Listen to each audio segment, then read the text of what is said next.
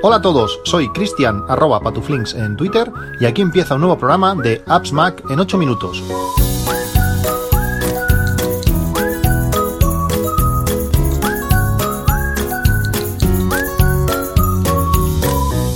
Hola a todos, 14 de junio de 2020. El último podcast, el último capítulo, eh, ha sido uno de los, de los capítulos que han generado más feedback eh, en, los últimos tiempos, tanto, tanto en el grupo de, de, Telegram como por privado, como en otros grupos, aunque también se han generado algún grupo donde se habla específicamente de todo el tema de, placas solares. Y durante estos 10 días que tengo, que tengo las placas instaladas, eh, hoy no os voy a hablar de, del tema otra vez, pero durante estos 10 días eh, pues he estado aprendiendo mucho, he estado bueno, viendo los comportamientos y viendo cómo influyen algunas cosas de, del planeta en la producción de, energía solar.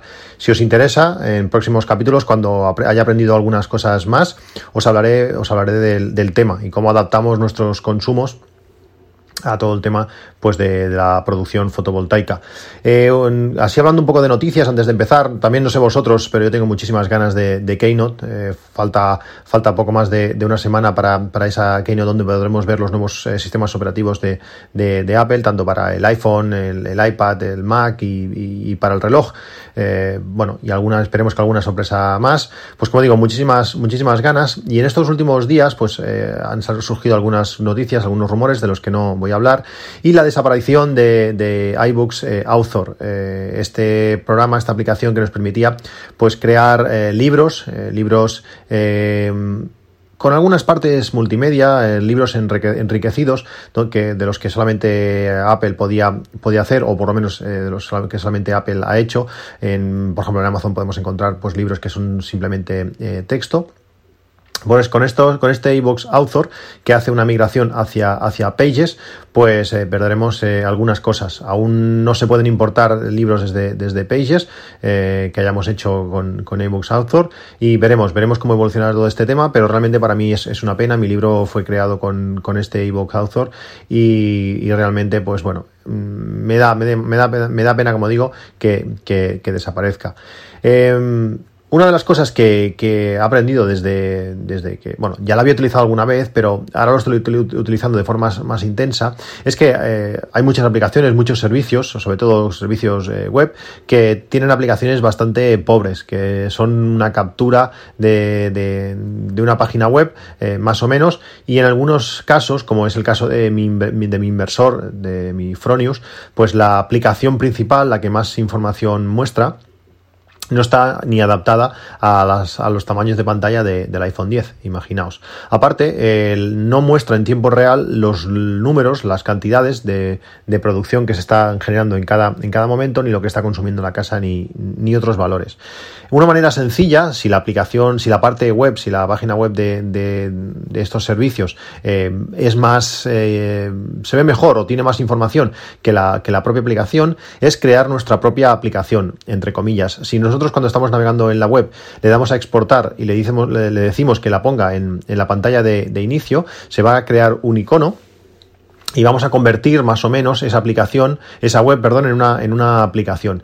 Es curioso porque aunque no deje de ser la, la propia web, eh, al estar así embebida en, en, la pantalla de inicio, el comportamiento es algo, es algo distinto, se parece bastante más a, a una aplicación en sí. Eh, la barra de superior de, de, Safari desaparece, ocupa la pantalla completa. Eh, realmente es curioso, funciona mucho mejor y claro, lógicamente es muchísimo más rápido acceder. Haces un clic y siempre estás en, en la web que, que, que quieres. Si tenéis servicios que son un poco específicos y no tienen aplicación o que o la aplicación no es lo suficientemente buena, crear estas aplicaciones eh, propias, exportando, como digo, desde el menú de exportación de, de Safari, puede ser una, una, muy buena, una muy buena opción. Otra de las cosas que, que son necesarias cuando quieres basar tu, tu día a día en la producción solar, en cuándo poner las lavadoras, en cuánto poner, en cuándo poner el horno, en cuándo cocinar, eh, todas estas cosas son cosas que, podemos hacer, pues bueno, eh, en horario reducido, en horario de precio reducido por la noche, que lo estábamos haciendo hasta ahora, por ejemplo, las lavadoras, eh, secadoras o, o, lavavajillas, pues lo estamos haciendo por la noche, pero ahora lógicamente estamos aprovechando pues durante el día, ya que en esos momentos pues la luz es, es gratis. Y estamos regalando luz a, la compañía, estamos regalando kilovatios a la, a la, la compañía. una manera buena de saber eh, eh, si, es, si el día siguiente va a ser eh, propicio para, para, la generación de, de, luz es utilizar aplicaciones del tiempo. Y hay varias aplicaciones que, que, me encantan. Hay una que llevo utilizando desde hace bastantes meses, si no, si no hace años ya, que es la aplicación Forecast Bar. Ya os he hablado alguna vez de ella. Esta aplicación se encuentra dentro de, Setup. Esta aplicación, aparte de ser muy, muy visual, tiene muchísimos datos, eh, puedes ver la previsión de los próximos días, da mucha información hora por hora, eh, tiene muchísima información, está, está realmente bien, pero además le vas dando diferentes puntos de la aplicación, cosas que no son eh, muy obvias y van mostrando más información aún. Arriba a la izquierda aparece un pequeño, un pequeño icono que no había descubierto hasta hace, hasta hace pocos días, que es como una especie de, parabólica gigante. En cuanto le damos, nos abre más opciones, nos abre un pequeño recorte de una página web y nos muestra un radar que podemos hacer zoom más o menos y podemos ver pues, pues cómo se mueven las nubes, eh, las tormentas más bien, en tiempo real por toda, por toda Europa. Eh, realmente está, está genial para ver la evolución de, de tormentas Está, está, muy bien. En la propia, en el propio dashboard del Fronius, del, del, inversor, como os digo, tiene un, bueno, una pantalla donde muestra pues toda la información general, lo que estás produciendo, lo que estás consumiendo en la casa, eh, el gráfico de cómo ha ido en las últimas horas, el ahorro, eh, bueno, bastante información. Y uno de los apartados es la, la, previsión del tiempo, el tiempo actual y los próximos, a ver, dos, cuatro, seis, ocho días. Puedes ver, pues bueno, en los próximos días cómo, cómo, cómo va a ir el, el cielo, cómo va a estar el cielo y si van a ser propicios para producir o, no. Pero si le damos en, una de las opciones que tiene en la parte superior, eh, te abre, bueno, que indica Forecast IOS, IO, eh, lo que hace es abrirte una página web eh, con un servicio web que, desde, donde, desde donde obtiene la, información y no es más que la aplicación que compró Apple hace, hace unas, semanas, quizás unos meses, que se llama Dark, Dark Sky. Esta aplicación que solamente está disponible en la tienda en la tienda americana y que el, y que la API que muchas aplicaciones y muchos servicios como es este este el caso pues eh, tiran tiran de ella y que ya avisó que, en, en, poco más de un año iba a dejar de, de, estar disponible aún se puede utilizar. Si vais a Dark Sky os dejo el enlace como siempre en las notas del, del podcast podréis acceder a la página a la página web ya que la aplicación como digo no está disponible en la tienda española y la cantidad de información en tiempo real que ofrece esta página es impresionante. Simplemente marcamos nuestra, nuestra posición donde, donde estamos y podemos ver información de todo tipo, desde temperaturas con gráficos de, de colores por, por zonas. Eh, es súper eh, chulo ver cómo, bueno, como hay zonas muy calientes, por ejemplo, ahora mismo estoy viendo Sicilia, la bota de, de, Italia, la parte inferior donde sería el tacón, pues está mucho, mucho más caliente que, que otras partes de, Europa. O, por ejemplo, pues como los Pirineos están mucho más, mucho más fríos que, que el resto de, la península. Pues realmente visualmente podemos ver eh, mucha información. Además de, temperaturas, pues podemos ver eh, temperatura de sensación, eh, la cobertura de, nubes, la probabilidad de precipitación, la velocidad del viento. Bueno, hay un montón de datos. Una página web que está muy, muy bien, muy chula, muy, muy, un diseño muy, muy elegante y que además tiene pues previsión de, bastantes días de todos los, datos que hayamos elegido. Aunque no podamos utilizar la aplicación en sí, podemos seguir tirando de, de, la web y eh, además claramente en cuanto entramos nos dice en un mensaje rojo en la parte superior de que ha sido, han sido comprados por, por, por Apple y que bueno que la, las cosas van a, van a ir van a ir eh, cambiando. Eh, veremos hacia, hacia, hacia dónde otra de las cosas que, que están cambiando mucho eh, estos días, eh, no sé si, si, os comenté que cuando, cuando preparaba mi, mi, viaje a Nueva York, una de las cosas que quería hacer cuando, cuando fuese era cambiarme mi reloj eh, Garmin. Eh, soy usuario de, relojes deportivos Garmin desde hace, desde hace un montón de tiempo y mm, he tenido, he tenido varios y el último, el que estoy utilizando ahora, el Garmin Forerunner 620, me lo compré en Nueva York cuando fui en 2014. Realmente, bueno, lo he utilizado muchísimo, no sé cuántos, llevo, cuántos kilómetros llevo con ese reloj igual 3 o 4 mil kilómetros, han sido muchísimas horas de, sufrimiento, el reloj pues bueno, más o menos funciona bien, pero tiene algunas cosas que no me acaban de, gustar. Hay días que eh, sencillamente tarda más de lo que, de lo que debiera en, encontrar los satélites. Ha habido días también que se ha como reiniciado. Ya me pasó que el día que hice, el día más importante casi de, de mi carrera deportiva, cuando hice la media maratón eh, en tiempo récord, pues fue justo llegar a meta y se reinició. Y los últimos no sé cuántos metros, igual 500 metros, eh, pues no, no se grabaron. Supongo que el reloj debe ir guardando en memoria pues eh, cada cierto tiempo. Por los últimos 500 metros no se guardaron, por tanto el tiempo final no lo tengo y por tanto la distancia de media maratón no la tengo y sí que es una tontería, yo sé el tiempo que hice, pero cuando te vas por ejemplo a Strava o te vas a cualquier otra aplicación, pues el récord personal de media maratón no aparece, he tenido que cambiar la mano y bueno, no, no es lo mismo porque no aparece información de todo el recorrido. Si sois de correr y estas cosas, pues igual me entenderéis y o igual no, pero bueno, a mí me da, a mí en particular me da, me da bastante, bastante rabia. Eh, lo estaba utilizando sobre todo pues para el tema de entrenamientos. Cuando defines entrenamientos eh, series y estas cosas pues iba bastante bien hace me gusta que, hace bastante ruido cuando vas más rápido de lo que toca o vas más lento de lo que toca y cuando haces series eso eso es importante. Bueno es un reloj que, está ahí lo, lo, he utilizado mucho y lo, y lo sigo utilizando. Había intentado entrenar con, con el Apple Watch pero bueno no acababa de, ser lo preciso que a mí me gustaría. La, aunque la aplicación por ejemplo Workout Doors es genial pues para correr en sitios de conocidos, eh, bueno, pues la preparación de, series y eso no es lo mejor, tienes que hacerlo, bueno, pues un poco a mano y no, no acaba de, convencerme. Pero bueno, desde que adquirí eh, eh, Stride, os he hablado de este potenciómetro para, correr, ya no solamente mi filosofía en cuanto al entrenamiento ha, cambiado, estoy encantado de, entrenar por potencia, es algo muy objetivo, una referencia muy objetiva que que, va genial pues para, para, hacer los ejercicios que, hago, sino que además le ha dado un punto extra, que a esto es donde quería ir a parar, le ha dado un punto extra de fiabilidad, de precisión, de, de, información al, al, Apple Watch, que, se haya, que lo ha hecho que se haya convertido en mi único eh, reloj de, para correr. Aunque sigo corriendo con el, con el Garmin, pues porque tengo mucha información allí en, en, Garmin Connect que me gustaría seguir manteniendo,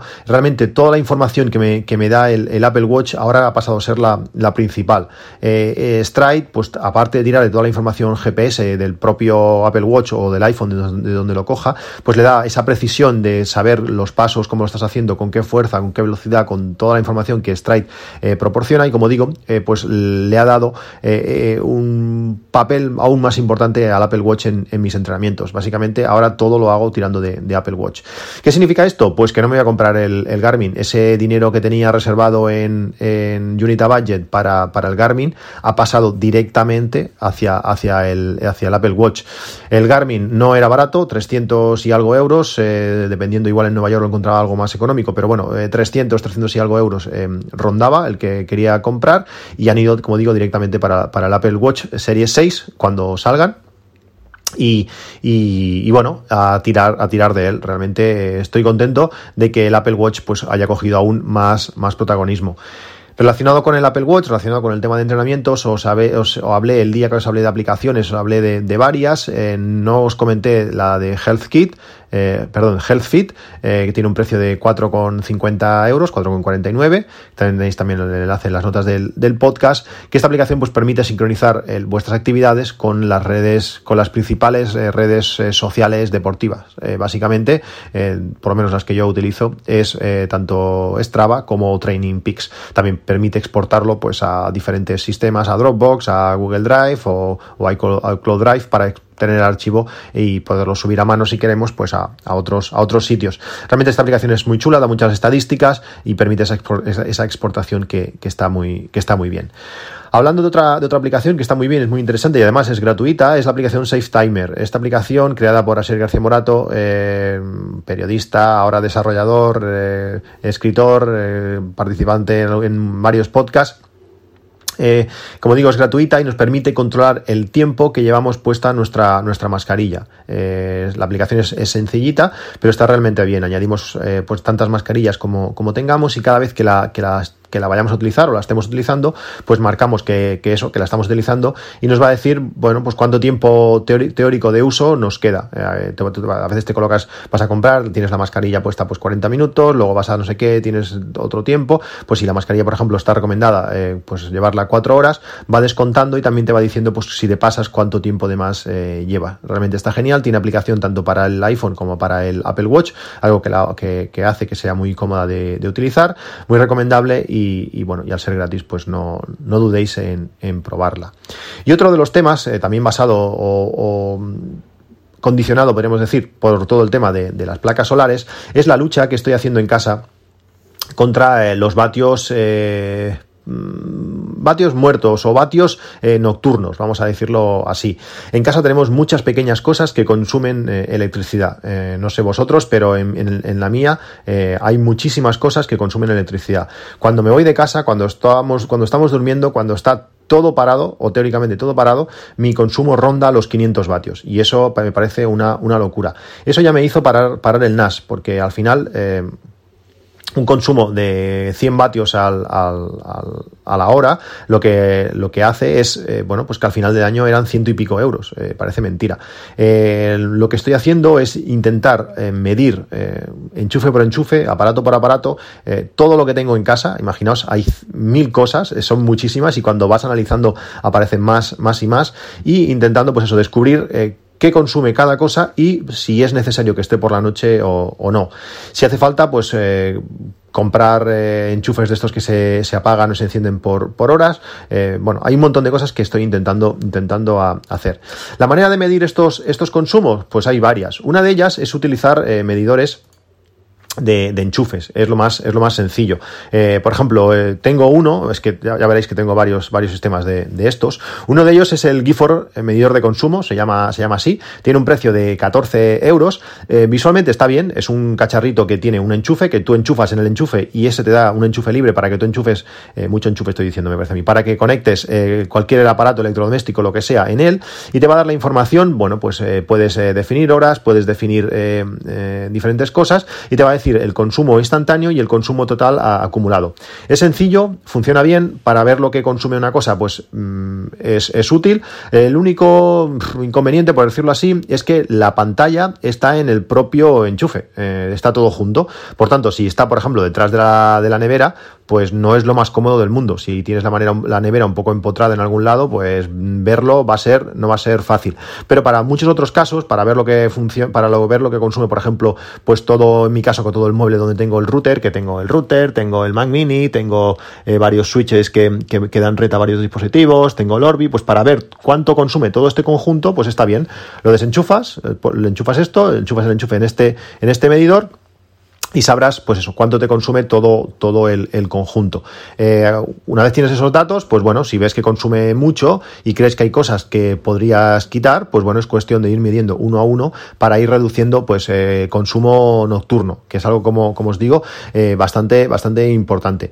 La manera más sencilla y de la mejor manera que lo estoy haciendo es utilizar el EVE Energy. No sé si sabéis qué es, son estos eh, enchufes inteligentes del gato, de la marca EVE, que nos permiten, bueno, pues también se enchufan en un, en un enchufe cualquiera de casa y, enchufamos algo a él. Y estos enchufes de EVE son eh, HomeKit. Van, vamos a poder controlarlos eh, a través de, HomeKit. Esta parte, pues ahora mismo en este punto no me interesa demasiado, aunque luego en algunas otras cosas que lo utilizo para encender y apagar sí. Pero aquí lo que me interesa es que toda esa información que el enchufe va capturando la podemos importar a la aplicación de, de EVE y ver pues gráficas del consumo de, cada cosa. Por ejemplo, mi mueble de la televisión, donde tengo la televisión, tengo un decodificador de satélite, tengo un, home cinema, tengo la Apple TV, tengo varios Switch, tengo la Xbox, tengo no sé cuántas cosas pues todo este conjunto por la noche está gastando 43 vatios cuando debería ser eh, cero. entiendo que cero igual no, porque el switch da red a varias cosas más,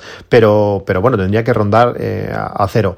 Según el, este EVE del gato, este EVE Energy, eh, que tiene un precio de, de, 50 euros, no es lo más barato del mundo, pero realmente funciona muy bien, pues según este EVE Energy, eso me supone unos 78, 79 euros al año. Simplemente, pues si estuviese 24 horas eso apagado, todo apagado, serían 80 euros al año. Yo creo que es un desperdicio que, merece la pena pues intentar, intentar eh, reducir. Como digo, es una muy buena opción, además de poder ser controlable eh, pues, por HomeKit, eh, permite pues eso, ver gráficas y saber pues cómo evoluciona, cuánto gastamos, cuánto gasta la tele cuando se enciende, cuánto gasta en standby, cuánto, bueno, mucha información para intentar reducir este, este consumo. Después el siguiente, el siguiente paso, que es otra de las cosas que yo utilizando durante muchísimos años, que creo que ya os hablé de, ellos, es un medidor de consumo que se llama Effergy. Este lo tengo puesto en el, comedor y esto lo que hace es una pinza amperimétrica que abraza eh, eh, los cables de, la luz eh, de la entrada a casa. Entonces todo lo que entra todo lo que entra a casa, es decir, todo el consumo de casa lo puedes ver con este medidor. Y a mí lo que me sirve es para, bueno, pues cuando tenemos puestas varias cosas a la vez, tenemos puesta la lavadora, tenemos puesta el horno, tenemos puestas diferentes cosas, vas pasando, lo vas viendo y dices, hey, eh, tenemos cosas, demasiadas cosas puestas, vamos a parar algo que aún, aún saltará el, el, térmico. O también cuando vamos de casa, miro siempre el consumo y cuando está más elevado de lo que debería es que algo tenemos encendido que, que, no toca. Este, este medidor de, de Effergy eh, se está volviendo un poco loco estos días las placas solares porque lógicamente el sentido de, la corriente eh, va cambiando porque a veces estoy enviando a la calle y a veces está viniendo de la calle cuando las placas producen más de lo que consumo, pues envío a la calle y está flipando un poco. Lo que pasa es lo que he hecho ha sido sacarlo como ya el propio eh, sistema de placas, como el propio inversor tiene un medidor de corriente, toda esa parte del consumo en tiempo real ya lo tengo lo que he hecho ha sido utilizar esta pinza amperimétrica, que al final no deja de ser una pinza, algo que abraza un cable y por el campo magnético sabe el consumo. Eh, lo que he hecho ha sido sacarlo y utilizarlo para medir cosas que no tienen enchufe, por ejemplo la vitro, como por ejemplo el horno, que van conectados directamente a una regleta y directamente a la pared. Eh, cosas que no puedo desenchufar, pues simplemente tú lo abrazas, abrazas el cable y esto te dice el, el consumo. Como digo, he hecho una super tabla en Notion donde he ido apuntando todas las cosas que tengo y donde he ido apuntando pues el consumo eh, a veces del conjunto eh, y otras veces de dispositivos eh, sueltos. Pues con este perdón, FRG Elite, Elite Classic que te permite medir hasta, hasta dos campos diferentes, puedes medir, por ejemplo, si lo tienes puesto en, la entrada de casa, pues puedes medir dos zonas, la zona de iluminación y la zona de enchufes, pues para saber el consumo de, varias zonas, pues con este FRG lo puedes, lo puedes hacer muy, muy bien. Y por último quería hablaros de uno que no tengo, pero que me, han recomendado bastantes veces y que parece muy interesante, que es de la marca Weebee, con tres S al final, que es el Weebee Box Mono, que lo que te permite hacer es algo muy similar a lo que hace el, el lo que pasa es que la web de Effergy es un desastre, o por lo menos a mí no me gusta, no me gusta nada, sobre todo para consultar, pues, eh, eso, consumos eh, como historial. Y este, y este Weebee lo que te hace es eh, detectar qué dispositivos, no sé bien bien cómo lo hace, no sé si en teoría, según la web, dice que por las la forma de, los hercios o, las pequeñas... Eh, ahora no me va a salir. Bueno, las pequeñas diferencias en cómo en cómo se mueven el consumo de, diferentes aparatos, es capaz de distinguir pues eh, qué es cada cosa. Puedes saber si este consumo lo está haciendo el horno, lo está haciendo la nevera o lo está haciendo no sé qué. Entonces, bueno, a la hora de, saber, tú ves un consumo de, no sé, 500 vatios, pero puedes saber más o menos que esto viene de aquí y esto viene de allá. Puede ser muy, muy interesante. Como digo, me lo han recomendado mucho, la web está muy bien, además permite, eh, si vais a la web de, esta gente, de WeBox, eh, permite ver un modo demo simular o ver cómo sería una instalación normal y además también es compatible con placas solares. También permite saber pues cuánto estás produciendo y cuánto, cuánto consumes. Realmente está, está muy, muy bien. Bueno, pues esto es todo. Como veis, estoy intentando luchar entre, contra esos, esos vatios parasitarios, contra esos vatios eh, superfluos, intentar bajar el consumo, el consumo nocturno, a ver si, si así, pues dedicando todo el consumo durante el día, conseguimos rebajar bastante la, tarifa de la luz. Tarifa de la luz que también os hablaré en próximos episodios, que me habéis también recomendado muchas, muchas cosas, me habéis hablado de muchas compañías y tarifas distintas y en algún capítulo lo, lo comentaremos. Bueno, pues esto es todo, un abrazo, nos vemos en un próximo capítulo, un saludo y hasta luego.